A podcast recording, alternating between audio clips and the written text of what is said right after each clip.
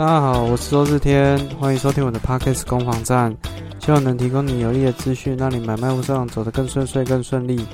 现在是我们的攻防战 EP 四十四，呃，未来会把这个节目做一些调整啊，就是啊，就是 EP 这样一直延续下去，那就会分成不同的单元哦，去。呃，未来这个防新闻啊或防御力的单元都还是会存在，那只是就把它全部都汇整在一起做整合，这样也比较简单呐。那也没想到说录节目竟然录了录的呃四十四集哦，如果一集二十分钟的话，加起来有八百八十分钟。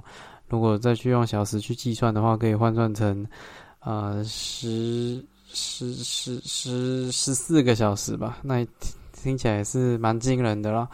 那其实准备一次节目可能都要两三个小时的时间，然后还要照顾小孩，有时候也会觉得说，嗯，真的是不容易啊。但是不管怎么样，还是希望收听节目的各位听众们可以有一些收获啦。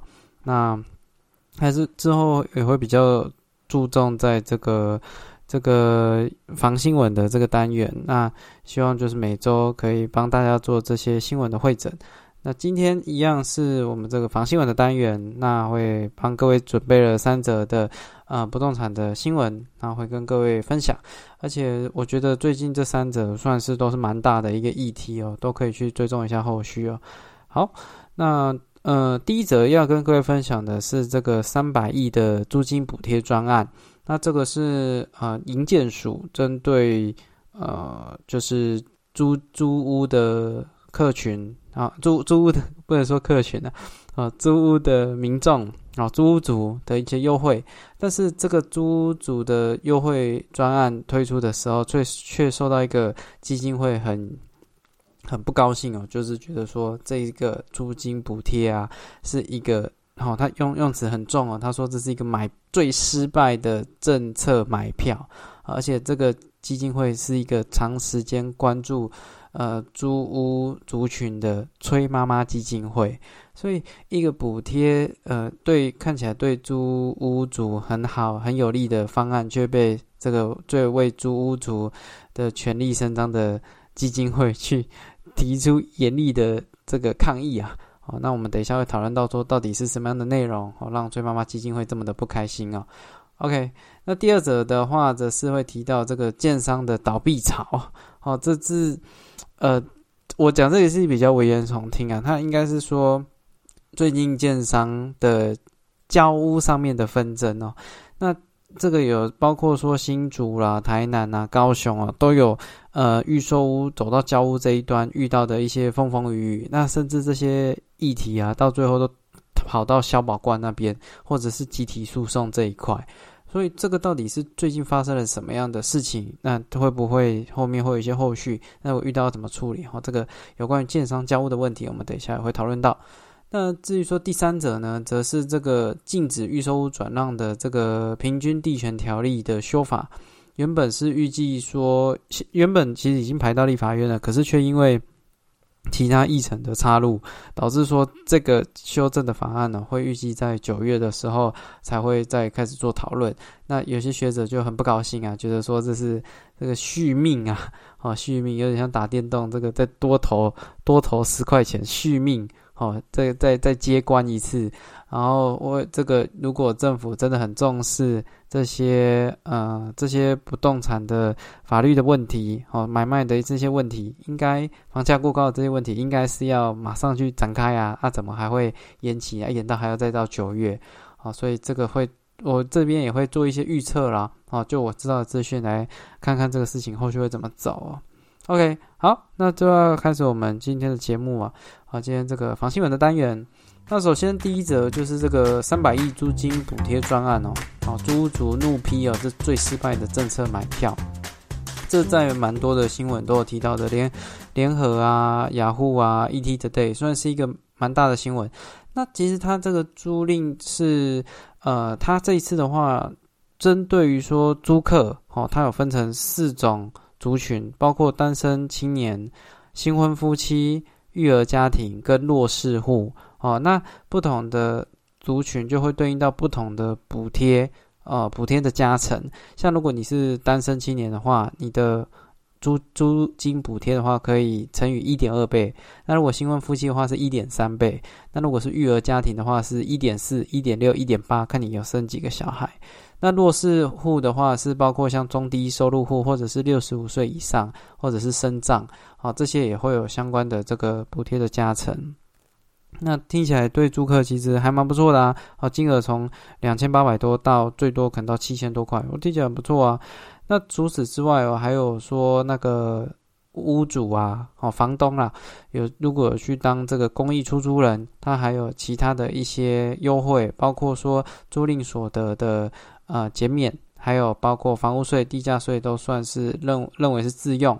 啊，这样的一个一个很优惠的一个专案，去鼓励房东们成为这个公益出租人，啊，成为这个爱心房东，去帮助刚刚讲的这四种客群哦。那像这样子听起来很完整的这个这个租金租金的补贴哦，呃，为什么受到崔妈妈基金会相当的不推崇呢？因为崔妈妈基金会在这个说明会的现场还请了两个这个租屋主。哦，去现身说法，去讲讲看他们到底真正的痛点是什么。那有一个有一个租屋主，他提到的就是啊，房东禁止他去申那个入户籍，那入户导不能入户籍，导致说他的这个不管是就学呃儿童学龄的就学，还有育儿补津贴哦，这些有都受到限制哦。那这是他担心说。这这是第一个这个租屋主遇到的问题啊，不敢去去申请，之后被房东 argue，就是房东说你这样乱搞，那我就不租你了。好，那另外另外的另外一个租屋的租屋主则是遇到说他想要去申请这个租金的补贴，结果被自己的室友哦室友不是房东哦，是被自己的室友挡下来说，你不要去申请啊，你一定要申请，弄得这个房东不开心，那。明年不租我们，那这个你要怎么算？你这找找房子很辛苦诶，导致说今天，呃，这个这些租客啊，哦，这些租屋主啊，他其实真正的痛点并不是在租金的这个负担上面，这只是其中的一环呢。相反的是在其他的面向，哈，这个崔妈妈这边，他们基金会也有统计出啊前三大原因，呃，第三名。哦，租屋主真正的痛点，第三名是租期不够稳定。哦，租着租着，房东可能就有时候会因为一些事情要把房子收回去，哦，等等的，啊，租期的稳定性。那第二名，哦，则是这个租金过高或价格不稳定啊。当然，你租金过高可以通过补贴了，哦，去解决这一块啊。但是价格不稳定，就说啊，明年不知道会不会随时那种会调租金往上调的这种不安定性，哦，让人家住得很不放心啊。那租屋主的最大的困扰，第一名就是不可以迁户籍，不能领租金补贴，不可报税，这个占了九十三点五趴，几乎说十个租客里面就有九个会有这样的困扰。那为什么房东会对于这些事情这么这个强烈的反对呢？会这个甚至是在合约书上明文禁止怎样怎样？虽然在现在的现行法规上面已经不能做这样的。特约写说哦，禁止租客入户籍啊，新增新增税金全由租客承担。好，现在已经不能这样写了。可是，那房东到底他担心的点是什么？他背后的情绪到底是什么？其实房东不给。呃，不给房客入户籍有四个原因，好，那它又分成说，呃，税的问题跟一些呃实务上处理的问题。税的问题有哪些？有两个是跟税相关的，一个是它都不能用自用住宅啊，呃自自用的税率了，好，包括说啊地价税啊、房屋税啊，好等等之类的。那你说，哎，没有啊？那你如果去当爱心房东就可以解决这个问题啊？对，这个其实只是小条的，其实地价税。房屋税这个你用自用跟一般其实差异，呃，虽然说差很多，但是因为它的金额不大，所以差说真的没有差很多。这种可是有其他的，像是土地增值税的这个自用土地增值税申请，又或者是重购退税哦的的申请，哦，或者是重所税这一端。这些税金啊，它有有时候会反而是很大条的。那它如果没有自用住宅的这个条件，会必须靠课高额的税金。所以在这个情况下，房东就会很没有意愿让房客去入户籍啊。哦，那另外一种则是一些实物上面户籍在里面会面临到的，好像包括说，呃，以后呃，这个这个这个，如果有一些啊法律纠纷啊，或或者是被人家东西要寄到户籍地啊，都会寄到这个房子的这个通讯地址这边。那有时候租客退租，并没有把他的户籍迁出，那会间接的造成房东的困扰，或间也会间接造成下一个房客的困扰。所以其实户籍不迁，户籍没办法迁迁进去，是明理的。呃，应该说真正知道状况的房东，他担他不希望这四个事情造成他的困扰啊。那那所以其实可以发现的是，刚刚不论说是租租客他的难处，或者是呃房东的难处，都跟税那个实际上的这个金额哦，租金的金额。关联度没有这么大，是户籍的问题啊。那你会说啊？可是啊，日天啊日天，我看政府发出来的这个这个文宣里面啊，呃，户籍不用迁进去，也可以申请租金补贴啊。哦，只要拿着这个租赁合约就可以去申请了。那你这个房东又又管这个房客入不入户籍，这样呃，其实不是是这样，是不是不合理啊？啊，户籍。迁不迁的进去是跟我刚刚讲的房东的这些痛点是相关的，其实这才是最大的症结点啊！所以你今天如果能把房东弄得服服帖帖的，是不是间接可也可以帮助到房客呢？所以我觉得这件事情应该是你在房东的这些租赁所得，你就税往下降啊，不然你采分段式的吧？你你说前三年宣导期多少，然后后两年再再现说，是现就以现在实际上的实物状况，我认为。大部分的租赁所得其实可能只有，呃，如果我们是一百趴的话，我觉得租金所得实际上有课征的，搞不好只有百分之二十或二十五，其实真的是不多。那你为什么不把呃这个税金课税的标准下降，然后让收的对象去提升？哦，那这样的话，这个薄利多销嘛，你把租金。往呃，你把税金往下，税率往下，我觉得这样也也不失为一个方式啊。现在的这个这个免税额度太低了，其实没办法对房东有这个一些实质上面的诱因啊。免税额度好像才一万块而已。那问题是现在随随便便新北市你要租一个房子，三房加车位，我觉得预算没有两万、两万三、两万五，甚至两万八，可能要租都不好租了。所以在这个情况下，其实我认为应该是针对房东的问题去解决，那就可以解决到房客的问题。那像刚刚讲的户籍的事情，你让迁户籍或除户这个事情不要这么久嘛？现在除户的话，没有意外的话，要公告要满五个月，很久真的很久。所以这些东西户籍的事情要迁出或者是移除很方便，那租金往下降。哦，啊，租赁的所得税率往下降，哦，那这个自自用的这个优惠，自用住宅的优惠税率的这种可能没办法讨论，因为你就确实不是做自用嘛。OK，那那就算了。可是你今天真的要帮到这些相对弱势的租客的话，应该是从这边去着手啊，哦，而不是说只是一昧的去补贴这个租金啊，并不能真实的解决问题呀。哦，只能解决小小一块而已。啊，房客还是会很担心被房东弄，房东还是很担心房客未来会造成他一些呃这个这个财产上面的损失啊。所以这个才是症结点啊。那看起来，嗯，可是政府一直说这个是就是有对症下药啊，然后这三百亿的这个这个资金也不用担心啊，哈，等等之类的。我觉得就需要再观察看看了。如果呃目前在收听节目的你是一个租。租屋族，那希望你在七月的时候去申请到这笔金额啦，这也算是不无小补，从两千多到七千多，啊，这也是有帮助。那也希望顺顺利利，你房子也可以继续租下去了。这个我觉得租赁的问题还是会延续很长的一段时间，我们就再看看吧。好，OK，好。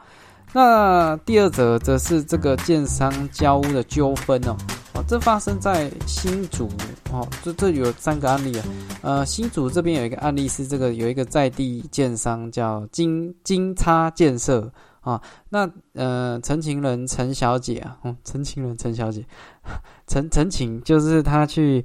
呃，提出主张的了，好，他就是有跟这个金叉建设买下一个预售屋，那原本预计在去年四月的时候就要交屋了，那那时候呃验屋有发生发现一些屋况上面的瑕疵，要求建商去做改善，结果建商直接啊拒绝交屋，然后双方走到法院啊，很帅哦。法院最后判决结果是，这个金叉建设应该呃房子还是要将所有权移转给这个陈情人陈小姐。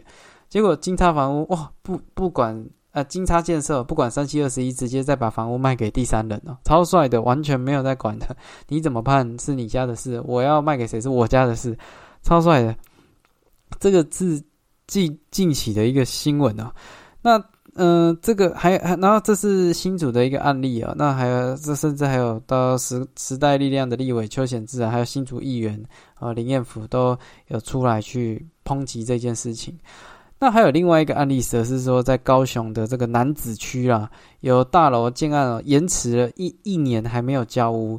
那这部分预购就已经买好房子的那个住那个民众啊，有十五个。哦，联合要求建商啊，尽速交屋哦，不然你就要依那个滞纳金哈去这个赔偿利息。结果建商收到他们这个哦不也不怕哦哦，直接发存证信函给这一些啊这些民众说，那不然我加十五趴，好，我要把房子买回来。好，当初如果卖你十五万的话，那我觉得就是大概十六万多把它买回来，我要加价把它买回来。好，这一次则是在高雄南子区发生的一个一个纠纷案啊。那在台南呢，则是有一些新的案件呢，它交屋时间呢很长，好非常长。照理来讲，原本其实交屋时间大概三年，其实算算花时间的。可是台南的这个案子啊，它不是三年，好也不是六年，九年，哦九年才会才会交屋哦。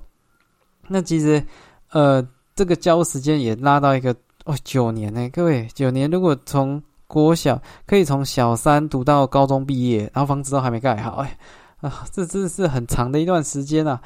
那这个到底是发生了什么问题呢？其实，在呃中南部比较有这个状况啊，就是呃建商在比如说三年前他盖这个房子，他卖十五万，按它的成本可能是呃十一万好了，哦，它一瓶就是获利四万，这是他原本在打的如意算盘，哦，大概就是这样去做行销。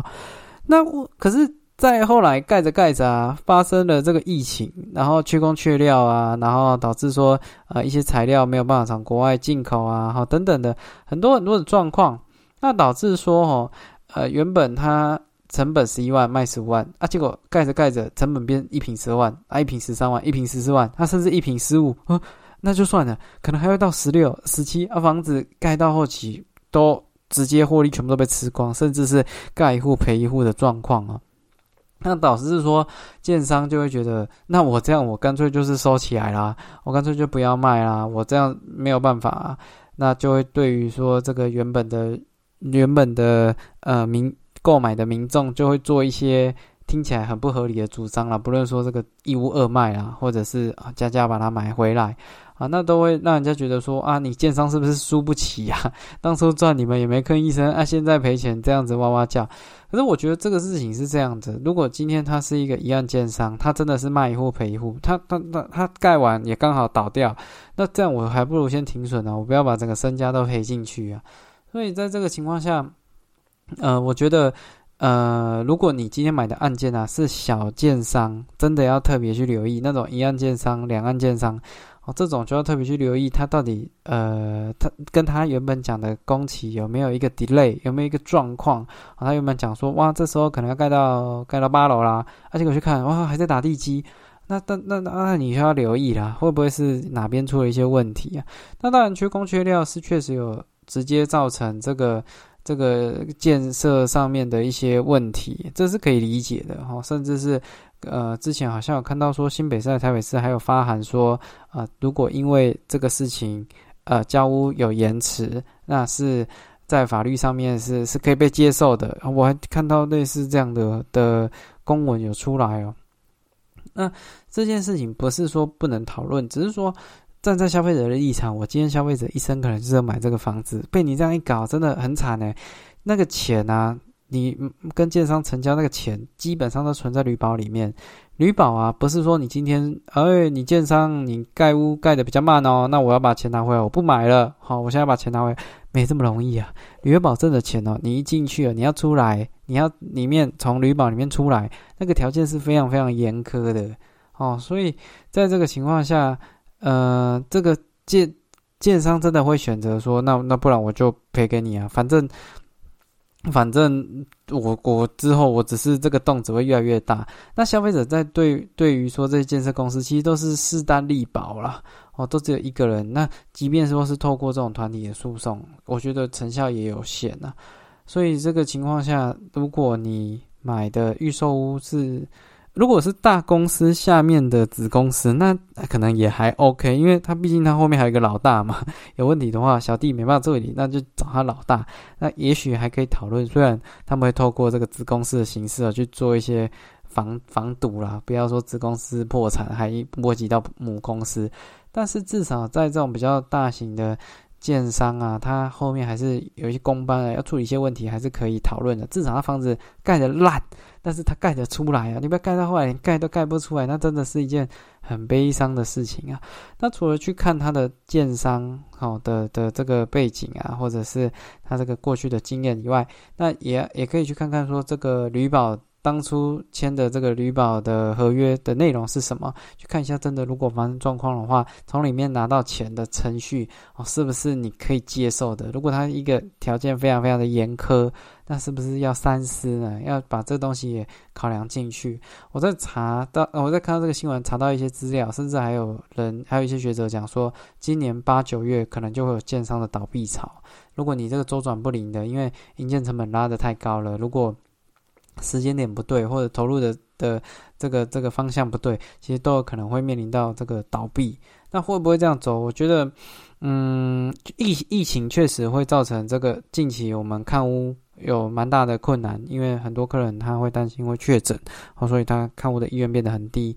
可是你说这样子就造成经常倒闭吗？我觉得升息会是一个很大的关键，因为如果升息，我觉得难免呐会有一些。呃，这个建商在风头上，那他好不容易可能贷，诶，那建商的贷款不是几百万、几千万，那可能都是好几亿的。那你升息那个金额甚至好几十亿，那这样子你利息有变动，那个那个费用就会非常非常的可观哦。那至于说建商，至于说银行要不要让这个事情呃去去去延续下去，因为对银行来讲，你建商的贷款如果弄到最后变呆账，那他也他们也比较没有比较划算啊。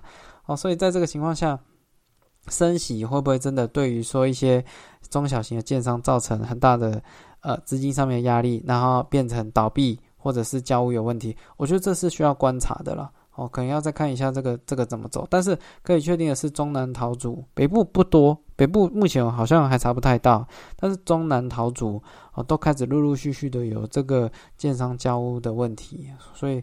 我觉得要观察看看是不是，而且这些都都还闹到小宝公那边哦，走到小宝公那边，所以这些事情其实都算是蛮大条。我觉得也许后面如果还是持续的在发生呢，会变成一些大型的这种纠纷案例啊，就看看怎么走啊。OK，好，这是我们这个第二则是建商的的交屋的问题。好，那第三则呢，则是这个预售屋禁止转让的这件事情。嗯，之前禁止预售屋转让的这个相关的一些法规，它是在于平均地权条例的一个修法的这个这个里面呢，包含在这里面。只是说立法院在 六月的这个这个议程里面有做一些变动，所以导致说原本要要处理这个呃这个平均地权条例的事情被往后延延到九月。那甚至这个报道的。呃，报章呃，这个这个媒体还讲说续命啊，好续命，好，那讲的是蛮耸动的。那很多的学者也对这个事情不满，认为说，如果你政府都说要去控管房价，可是你做的事情，你讲是这样讲，可是你做不是这样做啊，你是口嫌体正直哦，你嘴嘴巴说要要打房，要做房价控管，可是你你在帮这些这些呃投资获利的人续命啊，哦这样子，那。我我们各位可能在这个新闻呢，其实前一阵子预售屋的禁止转让那消息刚出来的时候，是间接的带动这个预售屋的的这种呃尾售案件的提升啊。我提供一个数据哦，就是在二零二零一二年，哎，二零二一年去年十二月哦，新北市拿出来卖的预售屋的案件呢，统计出来大概是一千两百七十五笔。哦，这个是乌比房屋去做统计的。啊，那在呃上个月，也就是呃二零零二年的四月，我委托预售的案件到一千六百七十八笔，总共增加了四百零三笔，成长的幅度三十二 percent。哦，其实蛮惊人的，三十二趴蛮多的。那像是这个桃园啊，桃园更夸张，桃园增加了五十二 percent 啊，增加了这个三百七十件啊。台中最如果是增加最多的哦，刚刚讲的是增加幅度最多的，如果是单就增加件数最多的是台中。台中去年十二月到今年四月委托预收委卖的案件增加一千三百四十一笔哦，它是这个台南加高雄加新北。加起来大概才等于台中的新增预收案件的委卖的量，所以这个其实你说禁止预收转让这个事情有没有冲击到呃预收的这个交易市场？我个人认为它是有的，只是说它这件事情在呃中南部比较明显一些。哦，那这个至于说。今天这个预售禁止转让，它它不只是只有单单这一面向的事啊，它还包包含说呃禁止炒作啊，还有说这个检举的奖金制度啊，还有这个法人哦，司法人不能购买自用住宅啊，还有解约必须做申报哦。这个我记得我在之前有有有讨论到这个专案的内容，这些其实它是很多面向的。那呃，你今天把这个法案往后延，那会造成什么影响？我个人认为啊，我个人认为，就以目前的局势啦，可能还是观望。好，我原本也是在想说，呃，因为这个消息出来，我记得是三月多的事情，那我就在观察市场状况，看有没有呃，讨讨这个很多的预售物的成交。结果没有诶，委托的案件有变多，可是成交并没有变多，也就凸显一些状况是。我不知道是委卖的人他还想要获利，还是说现在的买方很观望，所以他不愿意去承接这个不了自己不了解的预售屋。因为我之前有讨论到，如果你今天要买一个预售屋，最理想的还是要做足功课，最好有看过那个暗场啊，至少至少你这样子买起来也会比较心安呐。所以在这个情况下，禁止预售屋转让有没有产生逃命潮的成交？看起来是没有。委卖案件有提升，但是没有成交啊，那就会变成是一个混沌的状况哦。屋主也没有想说要降价，那买方也没有想说要加价，所以我个人的预测啦，哦，大概这个目前的状况会再延续到九月，因为我觉得屋主啦，对屋主他觉得，呃，就是有买到这么高啊，哈，就是之前这个房价走势是往上的，为什么我这时候我就一定要降价，或者是我甚至还要到赔售？我觉得屋主这个心理的。不甘心，或者是这个接受的意愿会很低。可是相反的，买方也现在要去追预售屋的高价的几率，我觉得啊，风一吹人就醒了。好，一吹，哎，我刚刚到底在干嘛？我是谁？我在哪？我现在还要再追价吗？这个也也会变成说，买方追价的意愿偏低，那屋主又不愿意降价。我认为啦，哦，这个这个六月，这五月、六月，甚至到九月成这个预售屋成交的。比例不会太高了啊！逃命潮，我觉得要要整个市走势起来，我觉得难度也是蛮高的。好，各位可以再观察看看。那至于说，呃，最近政府则是除了这打房的措施往后延，这个有一些草案啊，甚至有提到开始有开一些后门呢，包括说原本讲的很硬，说禁止转让，可是后来又出现说啊，我。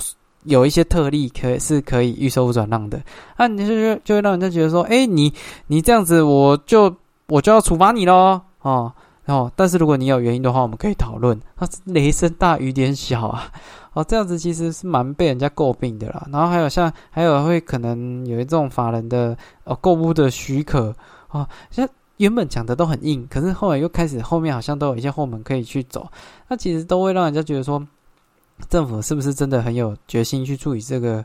这个是不是真的希望通过这个这个法案《平均地权条例》的修法来达到房价的一个合理的一个发展？我觉得这都是被打一个问号了。那可能这个都还要在后续再追踪，才有办法知道啊会产生的一些影响。我个人认为，大概就跟现在一样，哈，这会有波动，但是买卖双方应该会不会不会将就了，哈，不会将就。啊，这是我个人的预测哈。